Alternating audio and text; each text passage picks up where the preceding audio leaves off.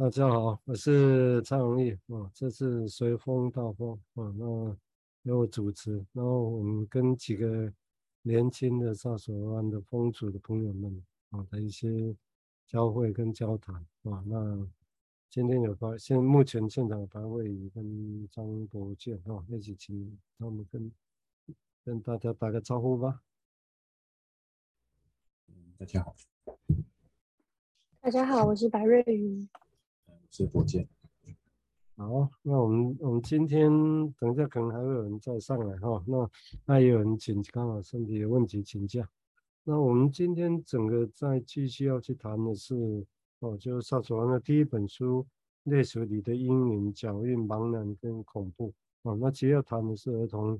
就是从心心精神所谓的 psychic reality 精神精真实的角度来谈。儿童跟青少年到底可能会是什么啊？这是，虽然我们后面还有另外一本书叫做《潜伏期》然后谈潜伏期这个，是我们就就在概念上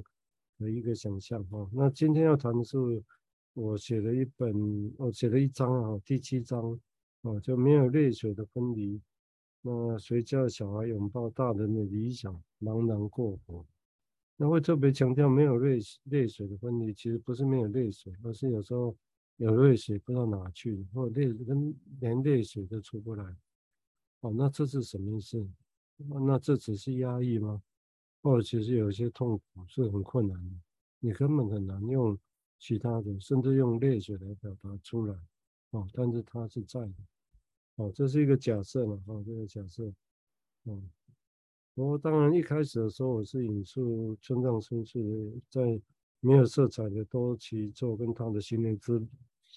心心理之年这个小说里面的一句话，就是所谓的独创不是别的，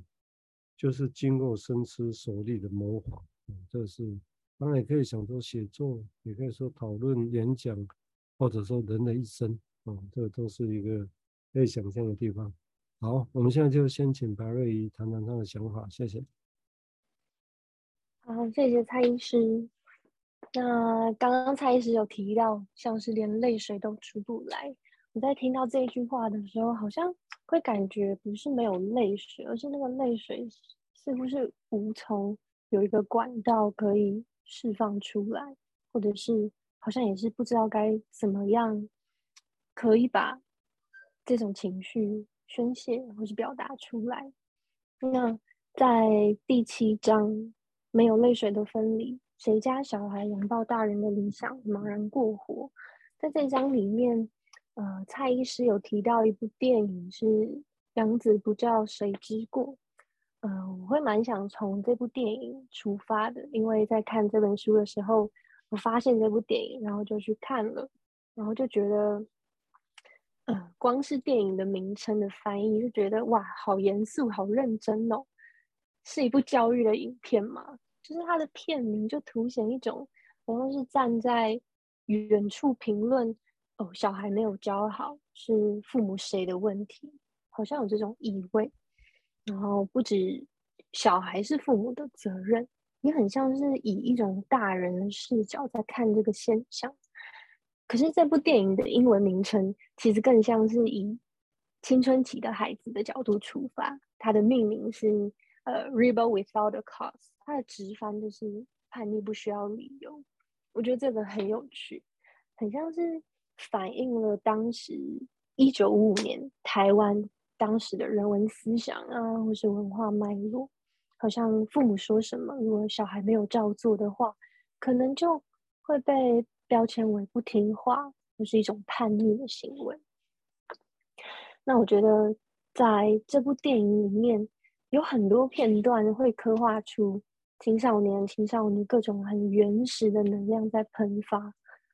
而且是用。不沟通来沟通的，然后不不知道是这股能量让话没办法说清楚，还是也没有办法呃说出来，会有一种在看的时候会觉得呃可能呃这个影片里面有呃三对父母，可是就是总会感觉到父母跟孩子之间是有隔阂的，好像。对方老是没有照着自己的意愿或是自己想要的样子去呈现。然后在看的时候也想到前几章明志心理师用暴风雨来形容青少年所经历的这个青春期的状态，觉得好像不只是青少年处在这个呃暴风雨之中，好像连身边的父母亲也在这个暴风圈里面，然后彼此一起经历了这个嗯，不知道该怎么样解释的一种状态。对，那我先分享到这里。好，谢谢瑞，谢谢瑞指出来这个有趣的现象，包括说刚刚提到那个电影的名称，这的确很奇怪啊。那个是用，那是大家可以想象，那是一党独大的时代哦的电影哦。那个时候是那时候的电影，大家问说反叛没有理由还得了？所以我在反叛这个那个那个时候的伟大的党，哦，看他们吓坏了哦。那这部电影大概，对这个显现一个有趣的哈，一个译名这样一改的时候，比较符合当时的想法，就比较不会被剪掉啊，然后也比较可能有机会上映啊。那个照原来的名字直译，大概就不太可能，所以可以，也就这个名字刚刚那些对也敏感到，就其实其实本质上就显现了这种时代的气氛。那当然刚刚说。小孩子是什么啊？小孩子是谁的？那你说小孩子是有他自己，那如何做得到啊？如何做得到？真的有他自己？那大人完全都可以做到，放任小孩子做他自己啊？那这个放任小孩做他自己是一个抛弃哦，是一个疏忽，是一个忽略吗？几岁的时候开始想这个问题？呵呵，其实仔细想啊。没有我们现在想象的意识形态，嘴巴上我们一般社会在流行的那一种想法那么容易。其实只要见到细节，其实就蛮蛮复杂的，蛮复杂的。好，我们接下来请博建再提提他的想法，谢谢。谢谢。嗯，我没有看过这部电影，但是我觉得光是这个电影名称就带给我很多的想象。然后我觉得也是因为这个文章里面的描述，我对这个电影的背景，然后还有这个嗯中英文之间的差异，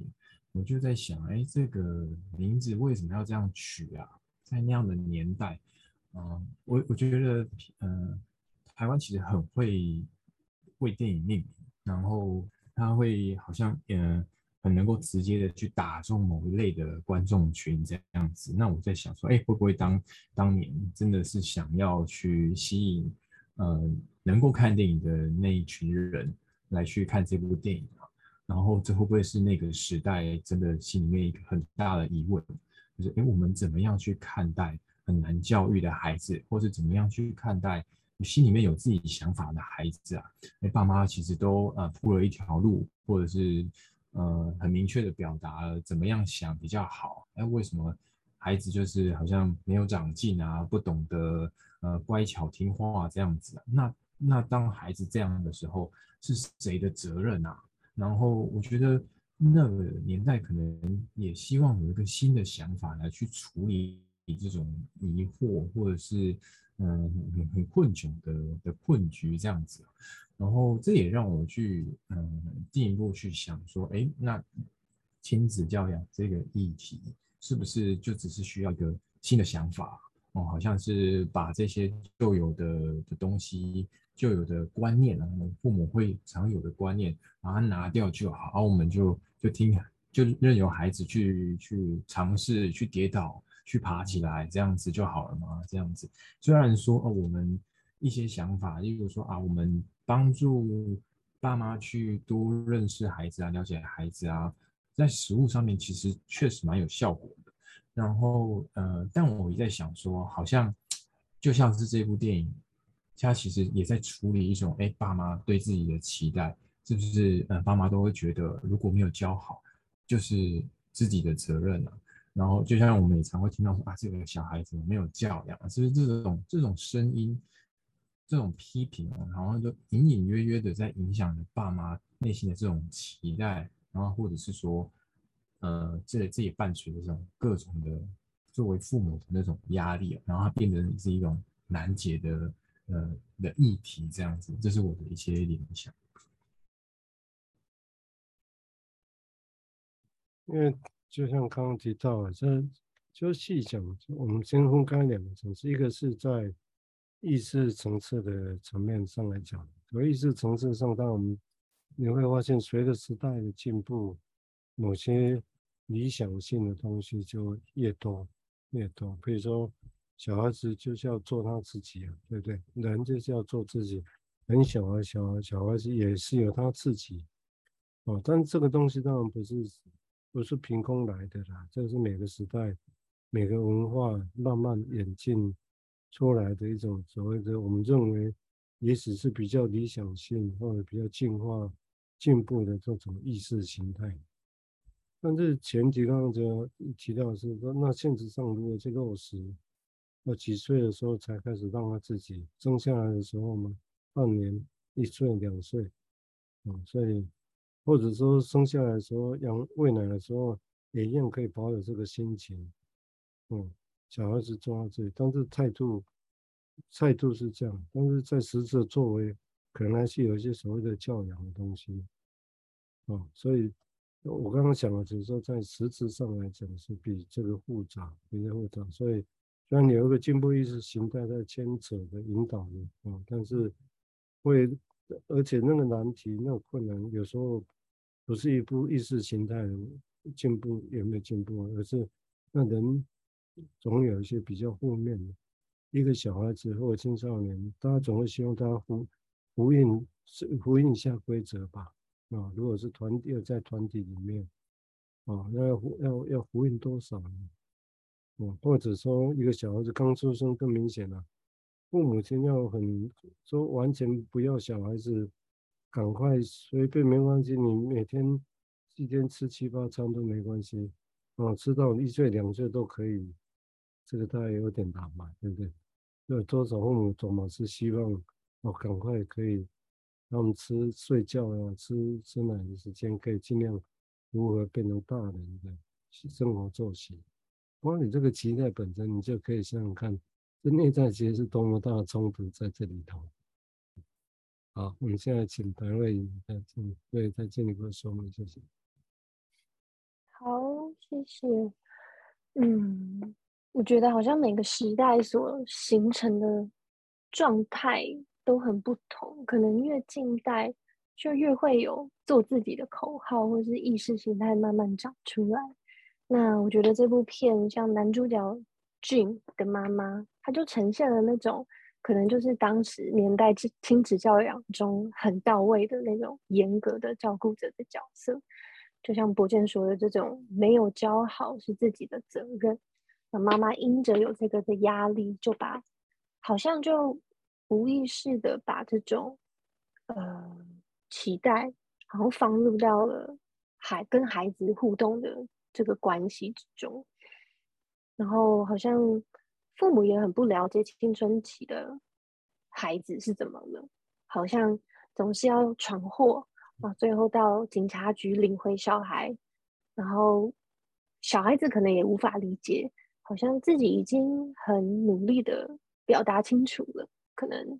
呃自己需要什么或是渴望什么，可是父母好像怎么就是真的无法理解他呢？就是两个，不管是。父母还是孩子，好像这两端都处在一种很拉扯的状态。那在电影里面也呈现一种现象是，好像最后孩子只能逃家了，然后在朋友里面才能找到生命的出路。那我会觉得，好像 那群朋友是一群无家可归的小孩，他们要彼此依靠。因此也呈现出很强烈的孤独感，然后好像呃逞凶斗狠一点的话，就可以让自己比较不像小孩子。对，可是也感觉好像每一个逃家的，就是在电影中每个逃家的青少年，都很像是被驱动着，可能是被孤独感给驱动吗？好像，嗯、每个人心中都缺了一块，都很悲伤，像是孤儿一样，然后一直在外面要追寻着什么。可是感觉他们一直想要追寻、想要找到的，最终都会回归到家庭，然后常常会经历一种很很 drama 或是很剧烈的行动发生之后，好像才能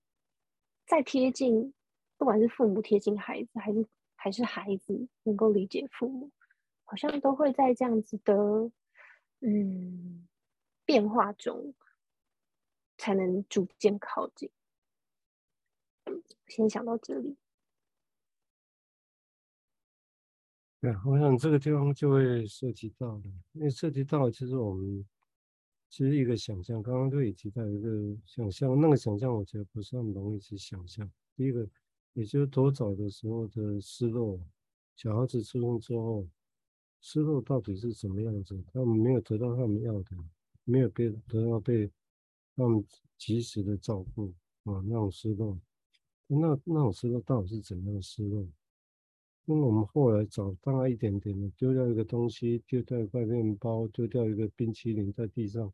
那种失落哭得很厉害啊，那种差别又在哪里啊？但是这些东西其实是当然累积到某个程度，就会造成很大的困难哦。那但是要累积多久才会变成后续？持续的困难，就 Wingo 有一个方程式，一个加 y 加进加，好像加到某个程度不可逆转，就变成是真正的创伤。哦，但这我们现在把它讲成创伤，其实是我刚刚有提过，就是其实蛮难，因为那种是一种很深跟心的反应。哦，因为那时候也没有语言嘛，有身跟心的反应。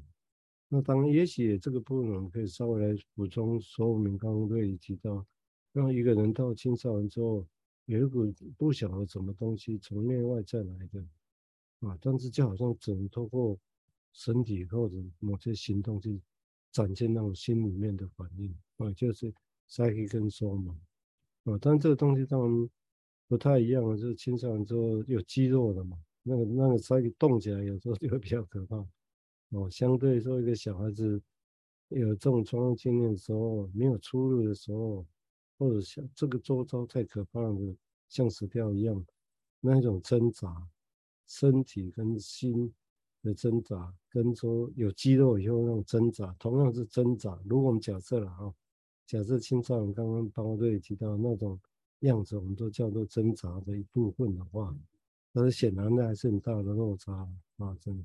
因为有肌肉之后那种挣扎，有时候就会乒乒乓乓啊，真的。好，我们接下来请博建再做一说明，谢谢。刚就是听到，嗯，这里提到关于这个妈妈的严厉，我就突然想到，我很久以前看过一本书，叫做《我妈的战歌》。那我看这本书也好像是因为为了要修一堂课，是关于亲子咨询的这样。那这本书其实。呃，我又我又查了一下资料，它其实它的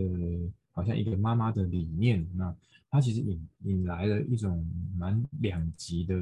的争议，这样子，就是究竟呃，这就是这个书里面就是妈妈分析一个妈妈分享她怎么样的呃教小孩啊，教育孩子，然后有他严厉的一面这样子，那我就在想说，哎，其实就算这么的严厉，还是可以看到呃。孩子他做自己的那一面，那究竟我的疑惑就会呃形成是说，那究竟这个做自己的一面比较重要，还是呃教育或者严厉的教养比较重要，还是其实还是冲突比较重要哈？因为好像两个人相处一定就是会有不不同的意见、不同的想法嘛。那真呃。不面对小事情，当然就都已经有不同的想法。面对大的事情，更重要的决定，啊、如果有不同的意见，那究竟究竟要怎么做比较好？是比较有经验的，还是说，呃，尊重一个个人的感受，比较重要呢？还是说这这有其他可以想的这样？这是我呃刚突然想到的，我们先分享到这边。那当然，刚刚博倩提到的，也会，我是往一个困难的地方来想，是说，也就是说，我们一般当我们会用就概念上来讲，因为也许某种程度像个两极化的分野，好像就是要教，或者就是就是不要教啊，或者，但是当然有时候蛮难的，虽然但是我也常常会这样想，就是用我们的。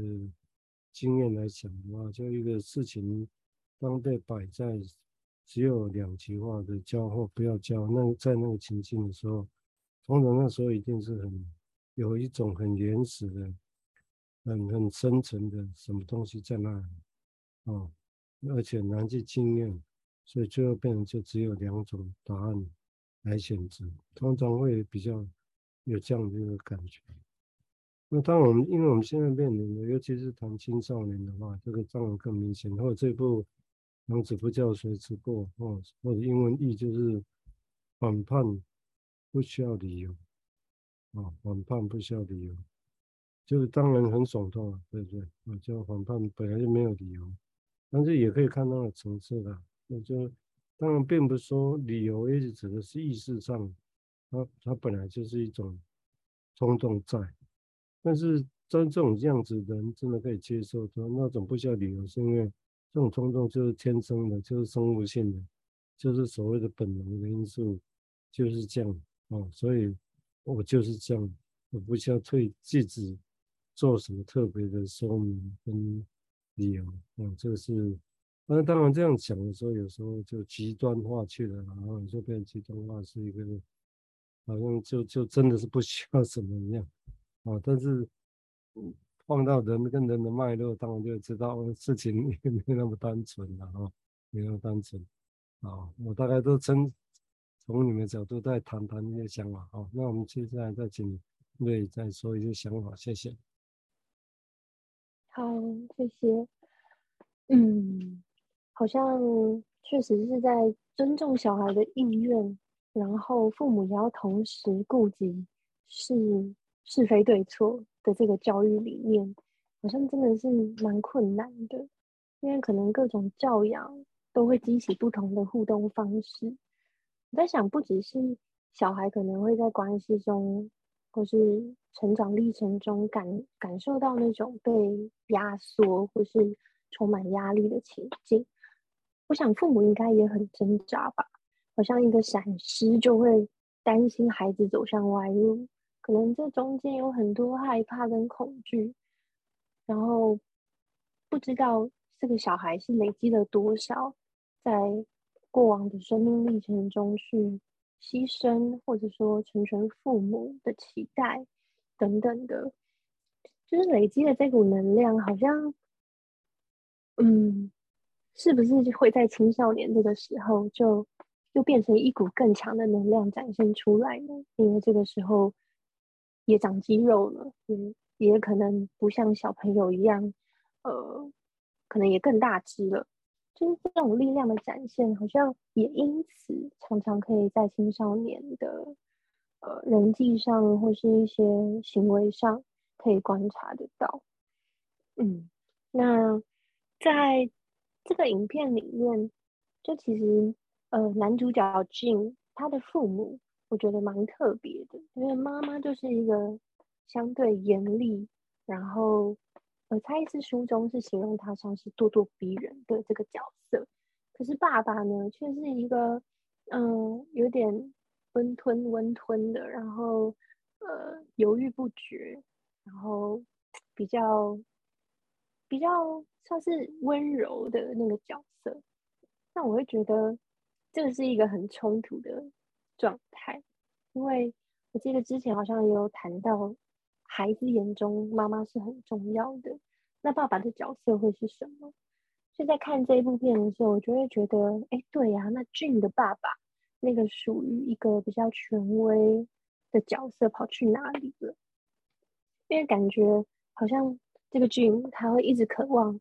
爸爸能够更有父亲的样子，能够更利落的做出决定，啊，像个男子汉，成为他的榜样。可是，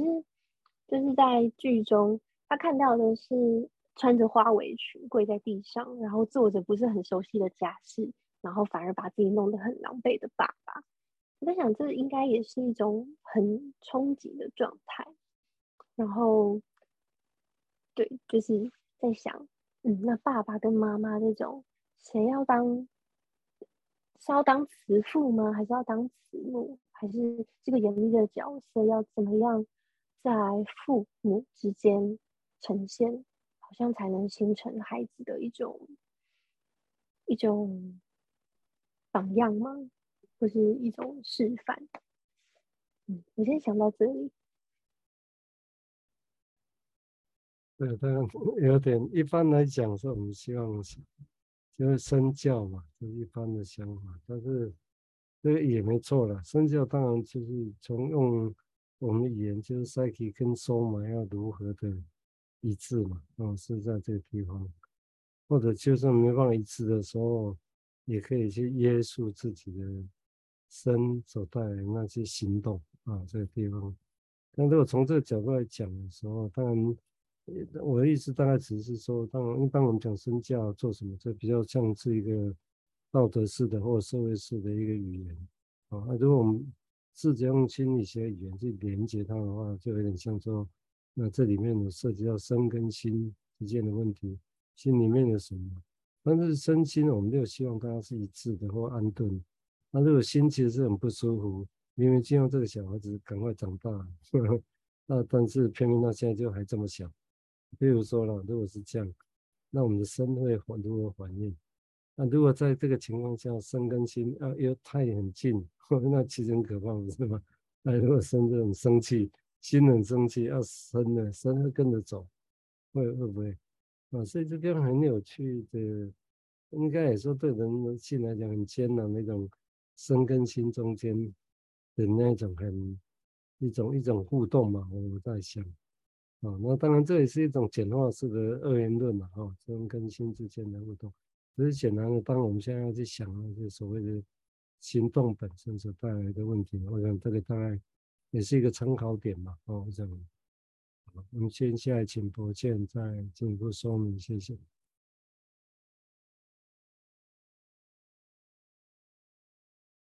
博建没声音哦。好，嗯，我刚刚突然想到。我之前看过一个研究，是说啊，好像在一个比较好的教养，然后来去教育孩子或者青少年的时候，诶，一个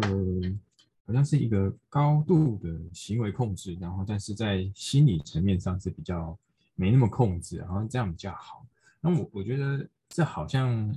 呃，解决了很多的疑惑，但但也也真的很多的疑惑，就是哎，到底行为上面的控制要控制到什么程度？然后还有哎，心心上面思考上面的开放，又要要怎么样开放？然后要多开放？这样，我觉得这这是一个呃有趣的议题。这样，那我也会，我也觉得其实呃，思考这个亲子教养啊这方面的的议题，其实也蛮嗯。我我觉得有点跳脱来去想，是说，就像是，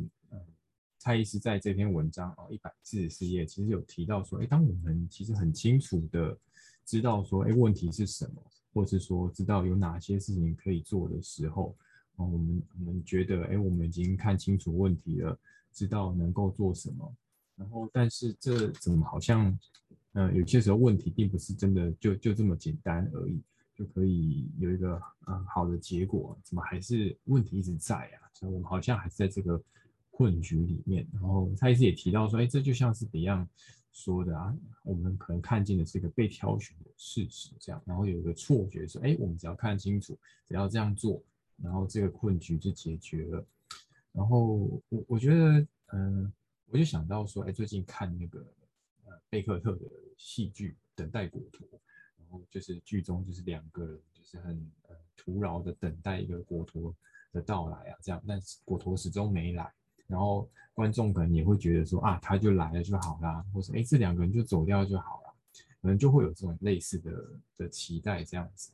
然后我我觉得我确实很难去放弃或是打破这种只要怎么样就怎么样的的感觉，这样。然后因为我我觉得也许说这类的感觉或想法，其实也支撑着人们就是待在这种不舒服的处境。然后况且这种处境就是那么的，呃，可以说不只是一种感觉，它其实就是客观现实没有错啊。然后像在物理上的现实就是如此，这样。然后我们很难。于是我们就真的很难放弃嘛，那这样，我觉得临床上面也是很常看到个案有这样的的心境，然后或者是就算是治疗师也是这样子，就是会让人有一种很纳闷的感觉，这样。然后我觉得，嗯，然后这就是像是某一种心理的因子，它就不只是控制一个人的行动啊跟思考的方向，然后好像就是也遮蔽一个人去去想，然后我觉得要去思考说怎么样的。心理现实，默默的去去让一个人困住，那也是一个难题。这样子，那我觉得这样的想法，也许也可以让让我们去重新去想说，哎，关于教养上面的问题，是不是有有时候也是困在这种困局里面？这样，这是我的一些联想。对啊，因为我们就是用。用教养教养，就是一个教一个养。那其实这个字词本身就是显然的，还是以大人为主的嘛。那你说这个完全没有，也很奇怪啊，这有点难。如果当然简要的来讲，可以像简要但很难啊。这维尼克的论述里面的所谓的一个一个，如果一开始的时候，大人是必须要有一个能力。可以提供一种错觉，让小孩子心理上啊，这个纯粹从心理层次，让小孩子可以觉得自己这个世界没不会怎么样，他他是最最大的，嗯，